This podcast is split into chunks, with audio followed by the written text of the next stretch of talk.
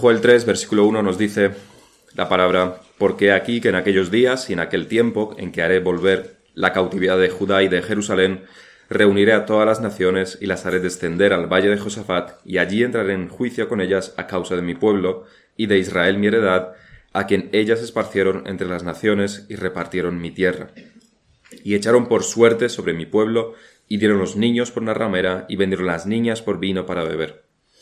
Y también, ¿qué tengo yo con vosotras, Tiro y Sidón, y todo el territorio de Filistea? ¿Queréis vengaros de mí? Y si de mí os vengáis, bien pronto haré yo recaer la paga sobre vuestra cabeza. Porque habéis llevado mi plata y mi oro, y mis cosas preciosas y hermosas metisteis en vuestros templos, y vendisteis los hijos de Judá y los hijos de Jerusalén a los hijos de los griegos para alejarlos de su tierra. He aquí yo los levantaré del lugar donde los vendisteis, y volveré vuestra paga sobre vuestra cabeza. Y venderé vuestros hijos y vuestras hijas a los hijos de Judá, y ellos los venderán a los sabeos, nación lejana, porque Jehová ha hablado. En este capítulo tercero de Joel, el punto principal, como hemos visto en sermones anteriores, es el amor de Dios hacia su pueblo, representado específicamente en el juicio y en el castigo a las naciones de alrededor de Israel, que han maltratado a Israel. Hemos visto los distintos aspectos del amor de Dios que se desprenden también en todo esto. Hemos visto que Dios se compadece y se indigna por el sufrimiento de su pueblo, de Israel que Dios también se identifica con su pueblo, se identifica con él cuando dice, queréis vengaros de mí, y si de mí os vengáis, se están identificando con Israel, realmente es de Israel de quien se está vengando. Y eso es solo una pequeña muestra del amor de Dios en Cristo, cuando nuestro Señor se identificó, finalmente, la gran muestra de, amor, la, la, la más alta muestra de amor, cuando Cristo se identificó con su pueblo en la cruz. Esto de Joel es una pequeña muestra, el sacrificio de Cristo en la cruz es la más alta muestra de esta identificación con su pueblo, recibiendo él el castigo que los pecadores merecíamos. También hace dos sermones vimos ciertos aspectos del juicio. Primeramente, como el juicio comienza por la casa de Dios. Primeros dos capítulos es el juicio de Israel, los primeros dos capítulos de Joel es el juicio a Israel y el último, el tercero, el juicio a las naciones. Además, por el término del valle de Josafat y, cómo Acab murió finalmente por una flecha a pesar de las triquiñuelas, cuando estaba intentando huir del juicio, estaba intentando huir de la profecía de Micaías, murió finalmente por una flecha, a pesar de todo esto. Y concluimos con esto también que otro de los aspectos del juicio es que el juicio es inevitable. Por mucho que uno intente escapar del juicio de Dios, justificarse con, con obras con lo que sea, no podrá escapar del juicio de Dios. Siempre alcanzará al culpable. Y por supuesto el juicio demuestra el amor de Dios a su pueblo. Ese es el punto principal, decíamos, de todo este capítulo. Es lo que conduce a Dios al juicio. No mera justicia, sino justicia hecha a su pueblo en amor por su pueblo. Pero no podemos tampoco enviar un punto importante aquí, que es el en sí mismo el juicio a las naciones, el juicio a las naciones en su conjunto, porque Joel se está refiriendo a un juicio físico terrenal, Tiro y Sidón destruidas, lo mismo se está refiriendo a Egipto en este capítulo. De fondo aquí, decíamos también, es el juicio final. Esto es solamente una pequeña muestra de lo que vendrá en el juicio final. El juicio terrenal es un preludio para el juicio final. La pregunta que de esto se desprende es la siguiente. ¿Juzgará Dios a las naciones en el juicio final? Habrá un juicio a una tribu entera, a una nación, a una familia, a un clan, en su totalidad, como un conjunto, como una unidad, porque es lo que a primera vista parecería que tenemos aquí. Juicio final, después del derramamiento del Espíritu, esto recordémoslo, y después el juicio a las naciones. Para contestar a esta pregunta debemos primero conocer un poco más del individualismo no del individuo, sino del individualismo de nuestra época y su relación con el cristianismo y realmente también con el judaísmo. Y después veremos en más detalle el tema del juicio a las naciones. El individualismo, entonces, y el, su relación con el cristianismo. Los psicólogos y los sociólogos están todos de acuerdo en sus estudios que la civilización occidental, que es básicamente cristiana, es una cultura individualista. Y decía alguien que somos los únicos que hacen estudios para demostrar lo obvio y que realmente todos podemos ver a simple vista. somos una ciudad individualista y no necesitamos estudios ni de sociólogos ni de psicólogos. Lo somos. A diferencia de las culturas antiguas o las de Oriente o africanas, aún hoy en día, en nuestra cultura la identidad del individuo está por encima de la identidad como tribu o nación o grupo. En la sociedad occidental uno no es definido por su clan o tribu o lugar de nacimiento en cuanto a que sus objetivos son los que él mismo se marca individualmente. Sus gustos son individuales, sus estudios o su trabajo no lo decide el grupo, sino la libre decisión de cada uno dentro, por supuesto, de las posibilidades que cada uno tiene. Mientras que en las tribus africanas o en las familias de Oriente o en los pueblos y naciones europeas de hace siglos, un niño nacía en una familia, en una tribu, en un pueblo, y vivía para esa familia, esa tribu, ese pueblo. Nacía y moría normalmente, sobre todo si era varón, por su pueblo. Si era mujer, nacía y daba a luz por su pueblo. Era un servicio, el individuo estaba sujeto a la sociedad. Sus objetivos eran los objetivos del pueblo, su, el el bien del pueblo. Un ejemplo cercano que quizás todos conozcamos es el de la cultura judía, aunque realmente todas eran parecidas en, Oriente. Y es que la profesión de los hijos prácticamente siempre era la profesión también de su padre. Uno no tenía libertad para decidir lo que quería hacer. Pero, y realmente este es el punto, ellos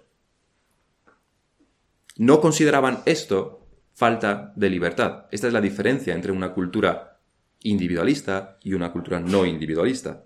Esto ellos no lo sentían como una falta de libertad, el que no pudieran elegir la profesión, por ejemplo.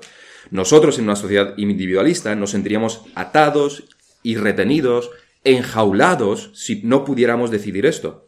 Pero en una sociedad no individualista esto no es así. La libertad no la miden por estas cosas. La libertad no se mide por la decisión personal en, estos, en estas sociedades. Pero realmente el individualismo de nuestros días está llegando a un extremo bastante, bastante grande, bastante grave. Y es si, no es si es que no ha llegado ya, que vemos en bastantes casos que es así. Una de las pruebas de un individualismo extremo y perjudicial es la situación de las familias de hoy en día. Un, un individualismo que se define no por la libertad individual, que es una cosa buena, sino por el egoísmo individual. El egoísmo extremo. Tres asuntos en particular que demuestran esto en nuestra sociedad en relación a la familia. Hay muchos más ejemplos, pero vamos a estar solamente con la familia. El primero es que pocos en nuestros días se quieren casar. ¿Por qué entrar en un acuerdo legal en el que pierdo libertades y me puede perjudicar al fin y al cabo? ¿Por qué atarme y tener que centrarme en otra persona si lo que a mí me gusta si lo que yo puedo hacer es centrarme en mí mismo, vivir para mí mismo y cumplir todos mis deseos. ¿Por qué atarme y tener que cumplir los deseos de otra persona? Si lo que quiero es, para es vivir para mí, mí, mí. Además, hoy en día puedes tener todos los beneficios del matrimonio sin estar casado. Y la situación económica, esta gran bendición que tenemos del Señor en nuestros días, tampoco lo requiere. Y no decimos que esto es así en el 100% de los casos de los solteros. Los que no se casan no decimos que esta sea la razón siempre, solo que ocurre en la gran mayoría de de los casos en nuestra cultura occidental. El segundo punto, que también lo demuestra, este egoísmo, este individualismo egoísta, es el de los divorcios. El divorcio no es algo inventado por la cultura occidental, pero el uso que le damos es bastante novedoso en algunos sentidos. Si miramos a la cultura judía, el divorcio se daba casi siempre por algún asunto relacionado con la vergüenza pública, es decir, relacionado con la familia, con la tribu, por honor y no tanto por uno mismo, sino por la familia en general, por ejemplo, en el caso de, la infidelidad es entonces cuando ocurría este divorcio.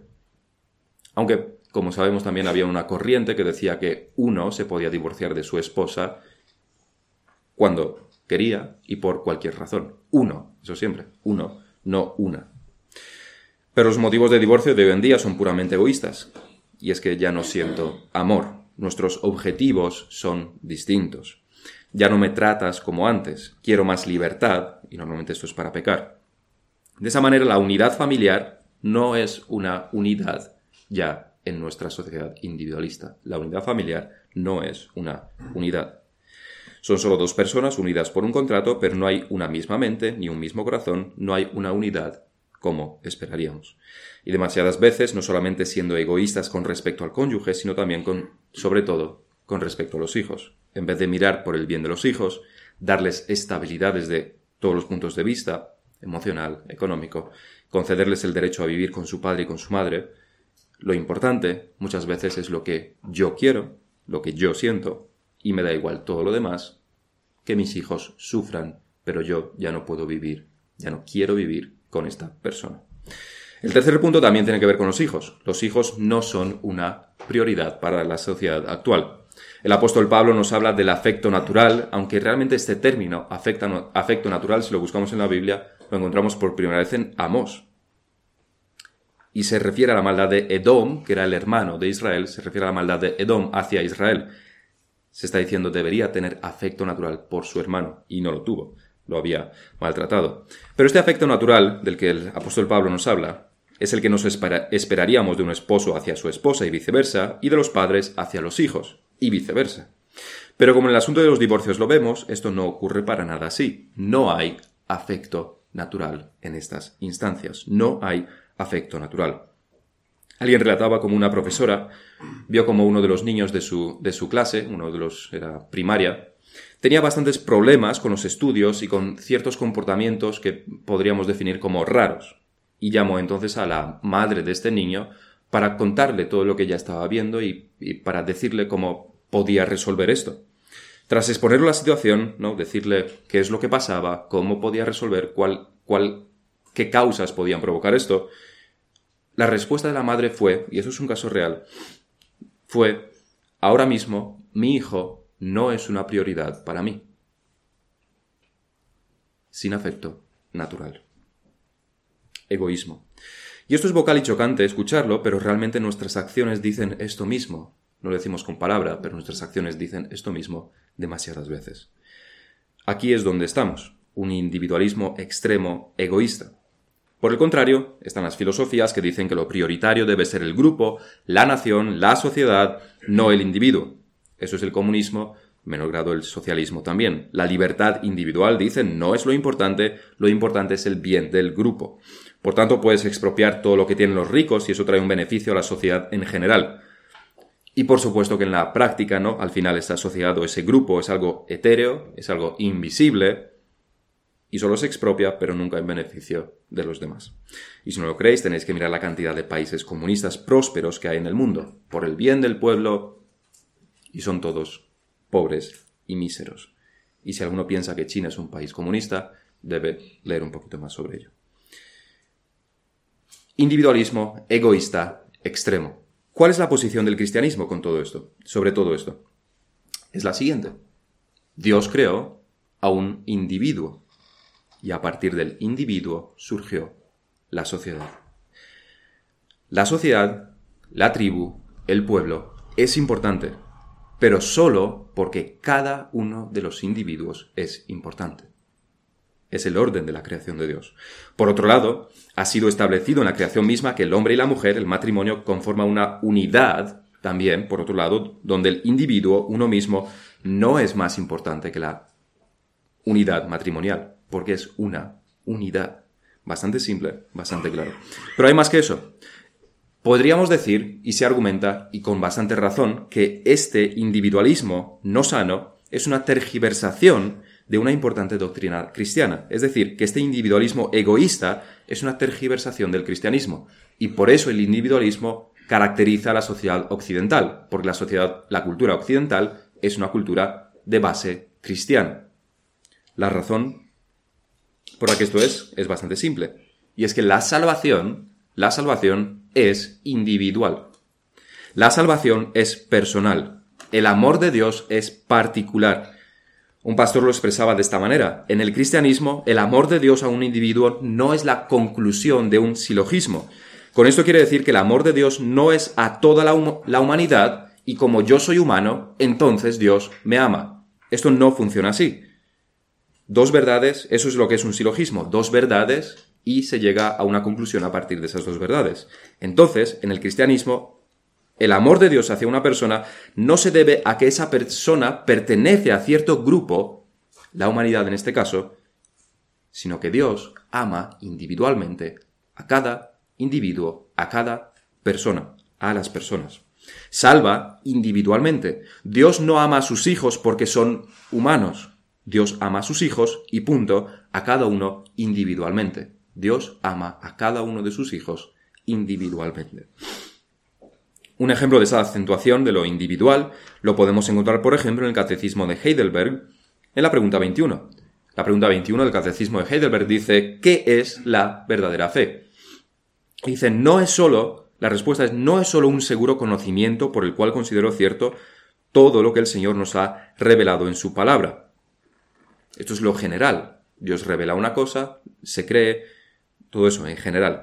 Dice, sino también una verdadera confianza que el Espíritu Santo infunde en mi corazón por el Evangelio, dándome la seguridad a mí de que no solo a otros, sino también a mí mismo, Dios otorga la remisión de pecados, la justicia y la vida eterna, y eso de pura gracia y solamente por los méritos de Jesucristo. Hay una acentuación, se subraya esto del individuo. La única razón por la que se hace esto es que la Biblia lo subraya.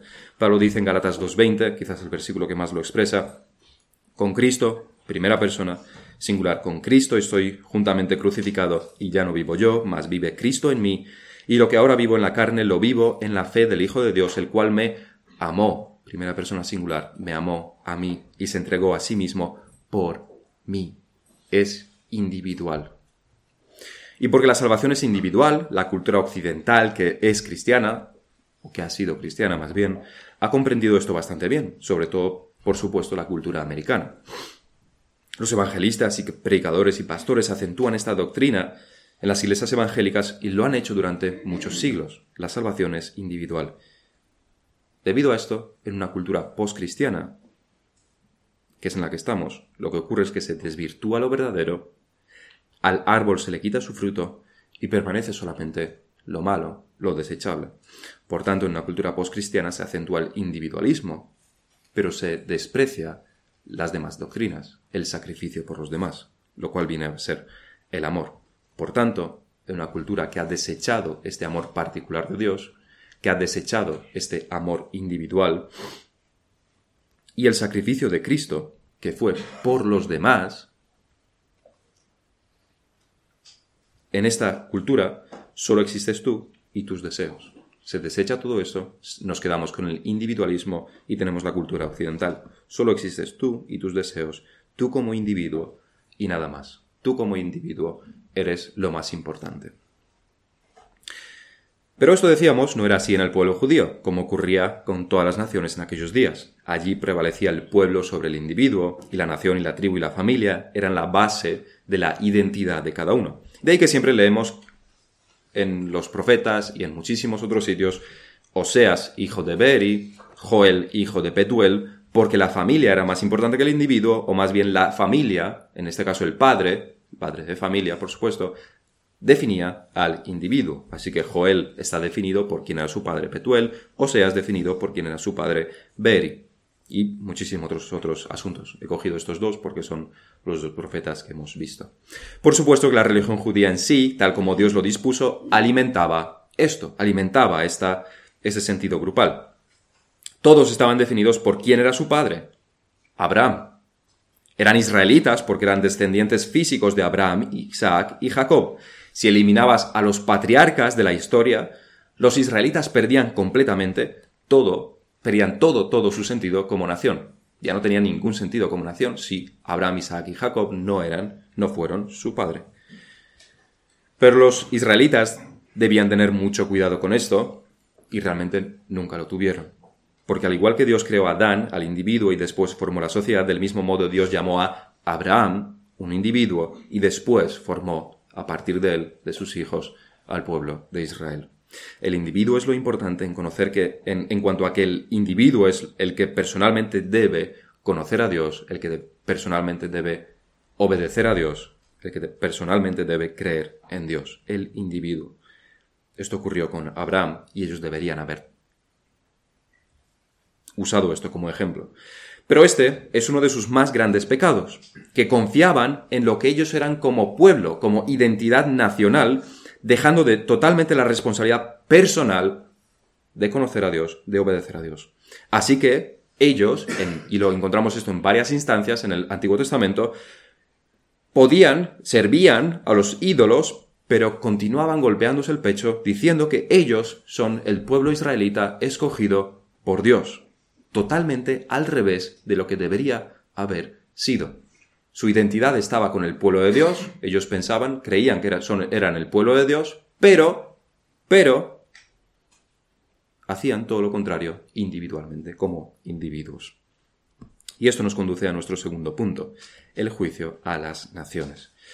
Entonces, a pesar de que el pueblo de Israel lo hacía completamente mal y daba gato por liebre y el desorden era colosal porque no tenían ni la más mínima idea de quiénes eran ellos y quién era Dios en prácticamente toda su historia, aún así, Dios siempre trató a, Israel como un pueblo, como un conjunto, como una unidad. Dios actuaba con el pueblo de Israel y con Judá solamente más tarde, en base al pacto mosaico. Eran su pueblo porque eran descendientes de los patriarcas. Así es como trató con ellos. El punto es que este trato con Israel como pueblo físico suyo, Dios, eh, Israel era el pueblo de Dios físico y entonces por definición los demás pueblos no lo eran. Y de igual manera en que Dios trataba con Israel como pueblo físico, unidad, también trataba a las demás naciones como unidades. No que Dios no tuviera un trato personal con individuos, porque claramente sí había esta relación, y no hay más que mirar a los profetas, a los reyes, como David, o hombres de Dios como Nehemías. Sí hay un trato personal, siempre lo ha habido. Pero a alto nivel, Dios trataba a Israel como un conjunto, como a un hijo, y las demás naciones eran unidades que no eran, no eran su hijo y que merecían ser juzgadas por su maldad. Entonces, en este entorno, Dios juzgaba a las naciones como a un todo, como a una unidad juzgaba a Israel como a una unidad. Por todo esto, para la mente antigua, Dios debía tratar con los pueblos, no con los individuos en particular.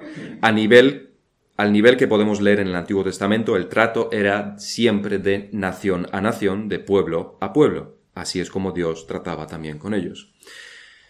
Debido a esto, es normal que en el Antiguo Testamento, y lo encontramos en prácticamente todos los profetas, se hable del juicio a las naciones.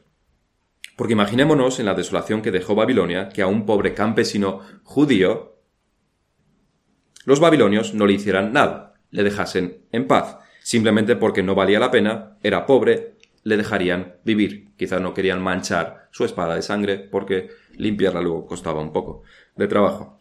Pues a este hombre judío estaría, este hombre judío no estaría saltando de alegría porque ha sido, eh, porque le han dejado vivo, aunque en cierta manera sí, pero estaría, aún así estaría destrozado por ver lo que le pasó a su pueblo. Estaría bastante triste por ver lo que le pasó a su pueblo, porque su identidad venía, viene de su pueblo. Y no solo eso, sino que desearía que el castigo divino cayera sobre Babilonia y que fueran destruidos todos los babilonios, aunque a él particularmente lo trataran muy bien. Aún así, pediría la venganza de Dios para castigar a Babilonia. Y es a este nivel al que Dios juzga también. Es lo que los israelitas y judíos esperarían y así es como Dios actuaba. Estaba, eso estaba definido en el pacto. Ahora, este pacto mosaico ya no está en vigor. El pueblo de Dios ya no es un pueblo físico, sino espiritual. Ahora, siempre debemos tener en cuenta que siempre, en cierta manera, esto, lo fue, esto fue así. Siempre el pueblo de Dios ha sido realmente espiritual. Hubo un pueblo físico, pero hubo siempre un pueblo espiritual. No es que Dios tenga un pueblo físico, sino que tiene un pueblo espiritual que está contenido en toda tribu y nación física hoy en día. En cierto sentido, en el nuevo pacto, Dios le ha dado la vuelta a la realidad judía por completo. No es que sea un pueblo físico, es que su pueblo espiritual es de todo pueblo físico. Un giro de 180 grados y por eso a los judíos les costó tanto entenderlo después de la muerte y resurrección de nuestro Señor. Era totalmente contrario a lo que ellos creían, a lo que ellos pensaban, a cómo funcionaba su mente. Por tanto, teniendo esto en cuenta, podemos concluir que Dios no juzgará a las naciones en el juicio final.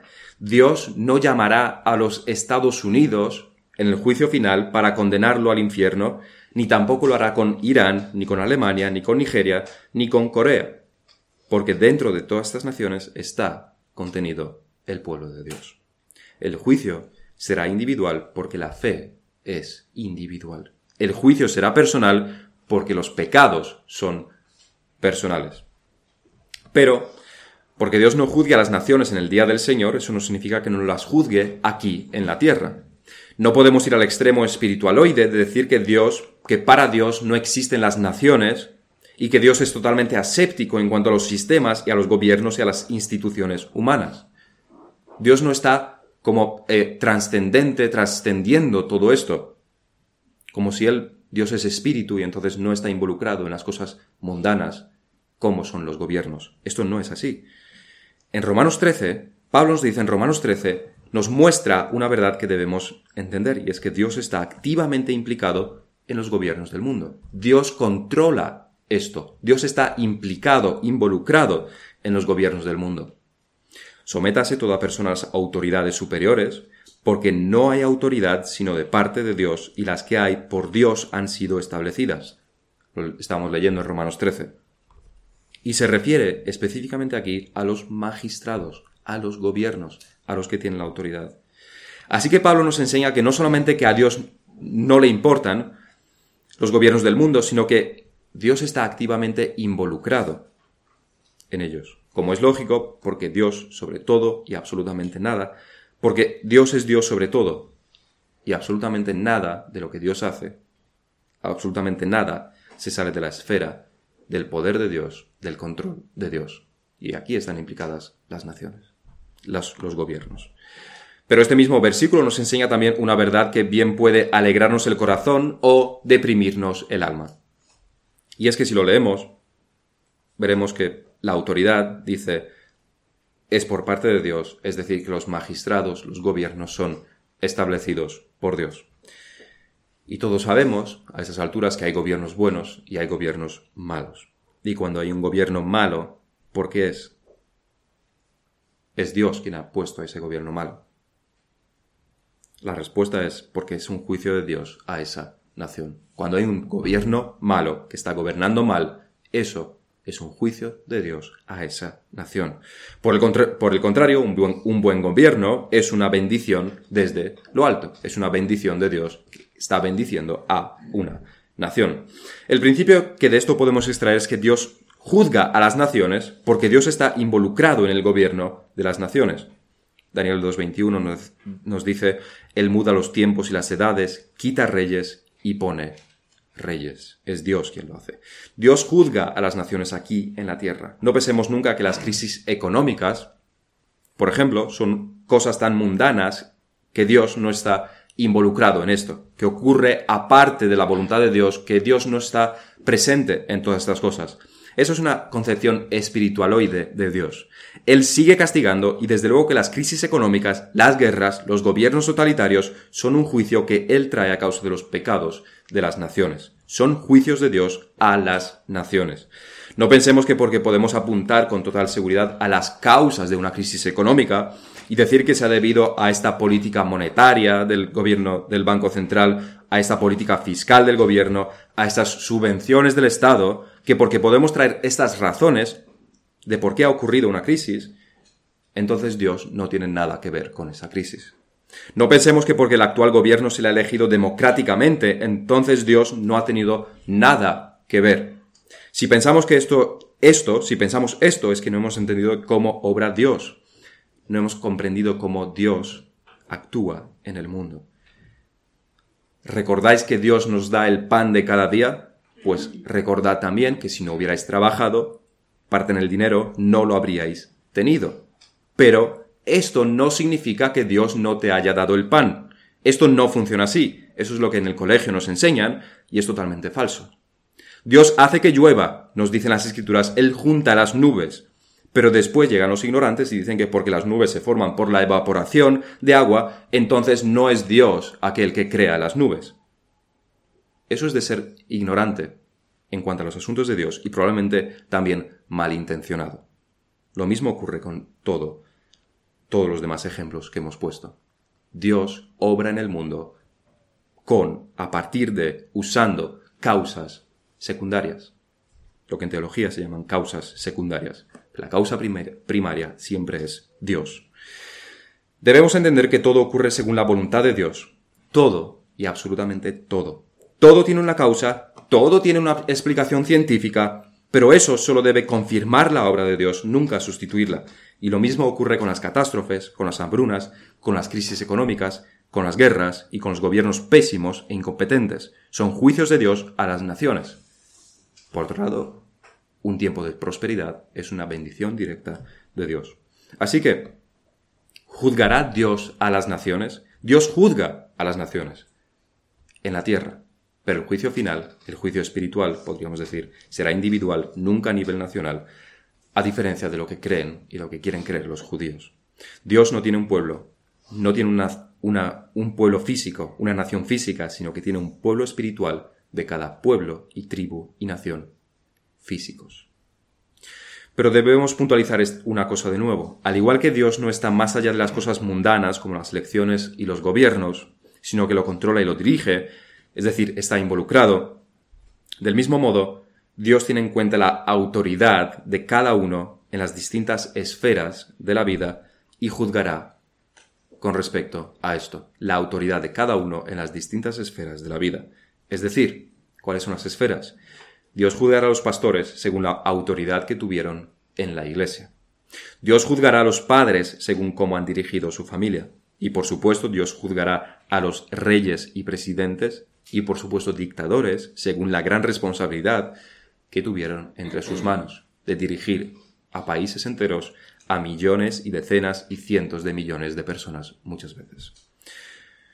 Cuando estamos leyendo los libros de Reyes y Crónicas, una cosa en la que debemos fijarnos es que el pueblo siempre seguía el ejemplo de su rey, la política de su rey.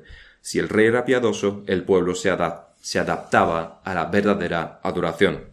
Si el rey hacía lo malo delante de Jehová, el pueblo alegremente construía sendos altares para adorar a los ídolos y dejaban de lado la ley de Dios.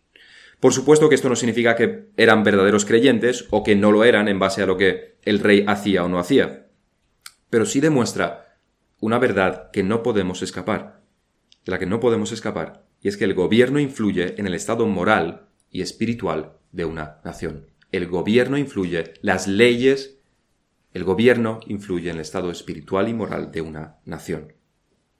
El gobierno es el que permite o impide la verdadera adoración. Es el que da leyes o las quita para permitir, para permitir la expansión del evangelio, no que lo expanda. Eso es el asunto de la Iglesia, sino que permite la, expansión del Evangelio.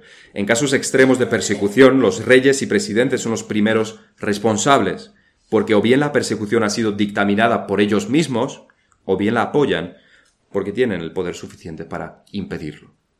Dios requerirá la sangre de los inocentes y sobre todo la sangre de los creyentes de las manos de los dirigentes de las naciones. Serán juzgados según a esto, según esto, y su juicio será bastante severo. Pero no podemos olvidar lo moral tampoco. Las leyes de un país permiten que el libertinaje y el pecado florezcan, o bien se toman medidas para que la inmoralidad y la injusticia no se permitan. Incluso los asesinatos. Aquí podemos mencionar, por supuesto, el aborto. Sin duda el mayor crimen de la humanidad que supera en cualquier aspecto al holocausto o cualquier otro crimen de este tipo.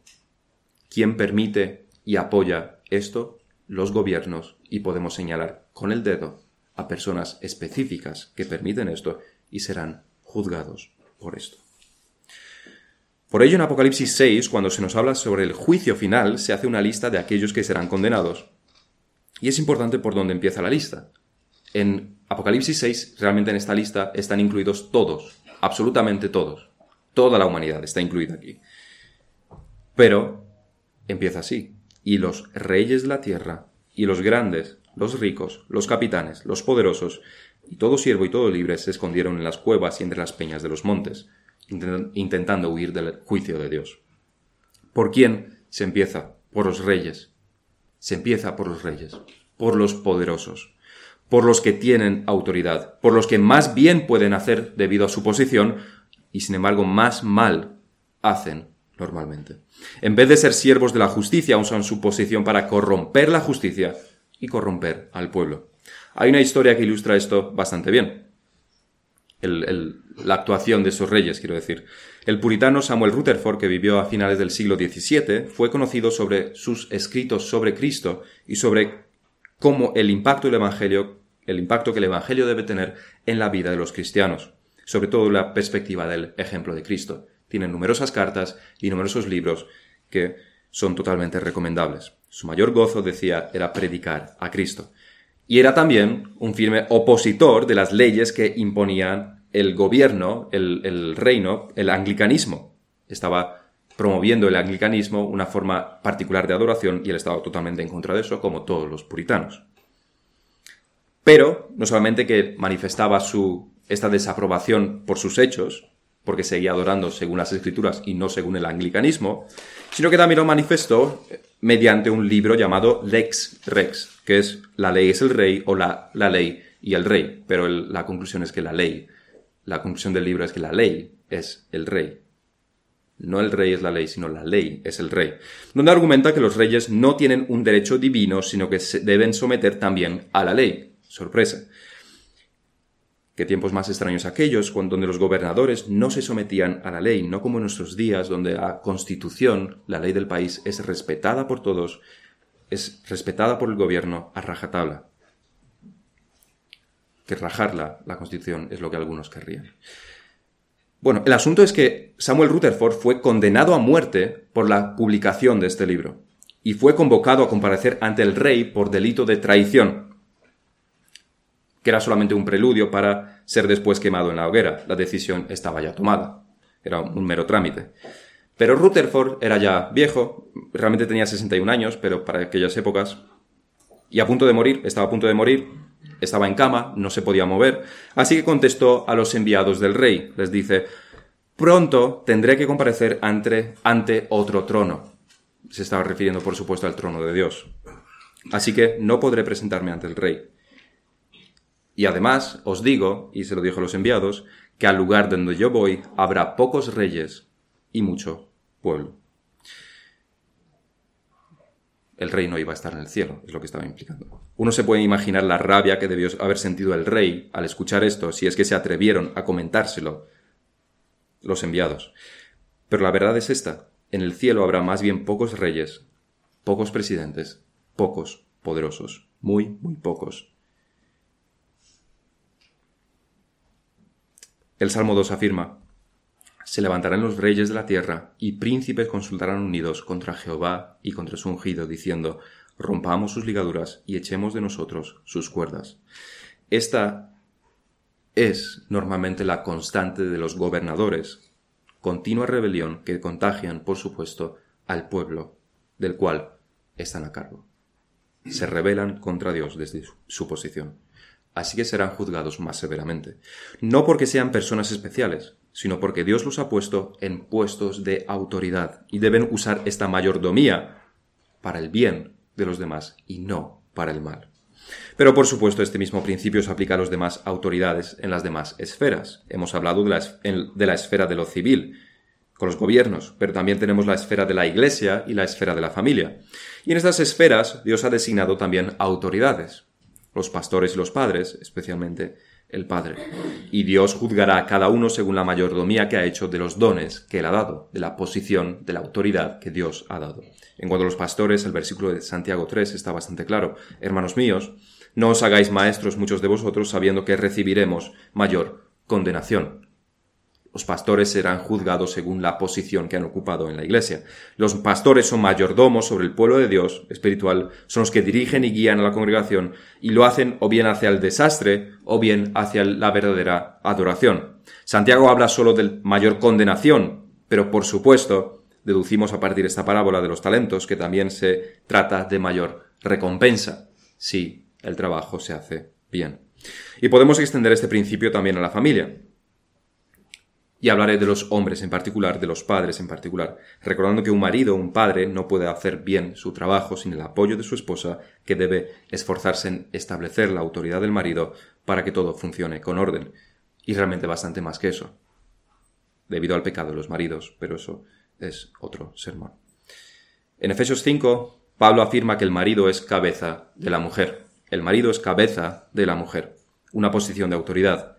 Y al igual que el presidente y al igual que el pastor, el hecho de la autoridad es inherente al oficio, es decir, da igual lo que el marido haga, sigue siendo cabeza de la mujer y de la familia.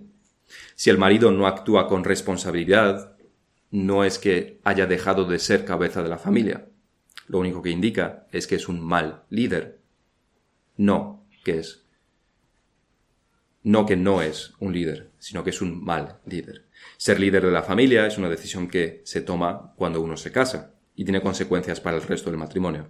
Un hombre no puede decir después de unos cuantos años que ya no quiere ser líder de familia. Abdico.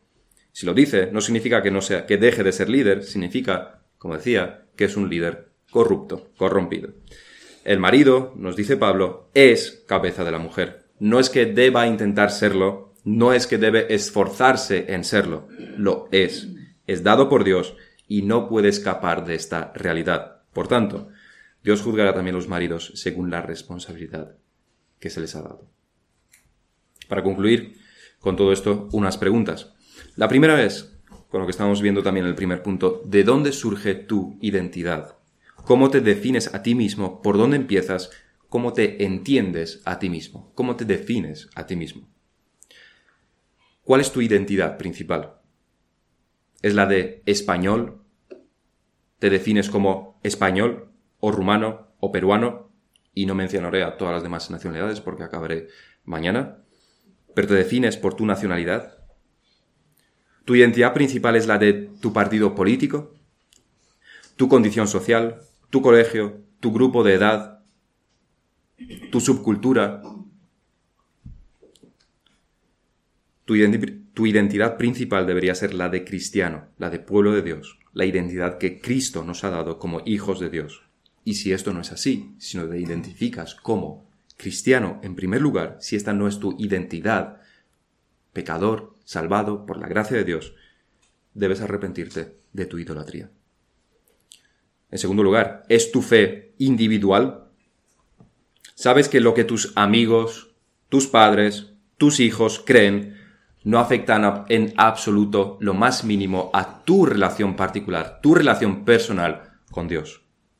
Sabes que eres tú aquel que debe arrepentirse, eres tú aquel que debe creer, eres tú aquel que debe venir a Cristo. Es tu fe individual. Y por último, ¿cuál es tu posición en las esferas que existen? Civil, eclesiástico, decíamos, familiar. ¿Cuál es tu responsabilidad? ¿Eres la autoridad? Si es así, estás utilizando esa autoridad, esa responsabilidad, para bien o para mal. Y no olvidemos que cada uno de nosotros somos responsables de nuestras propias almas. Dios nos ha dado esto. Cada uno somos responsables de nuestras propias almas.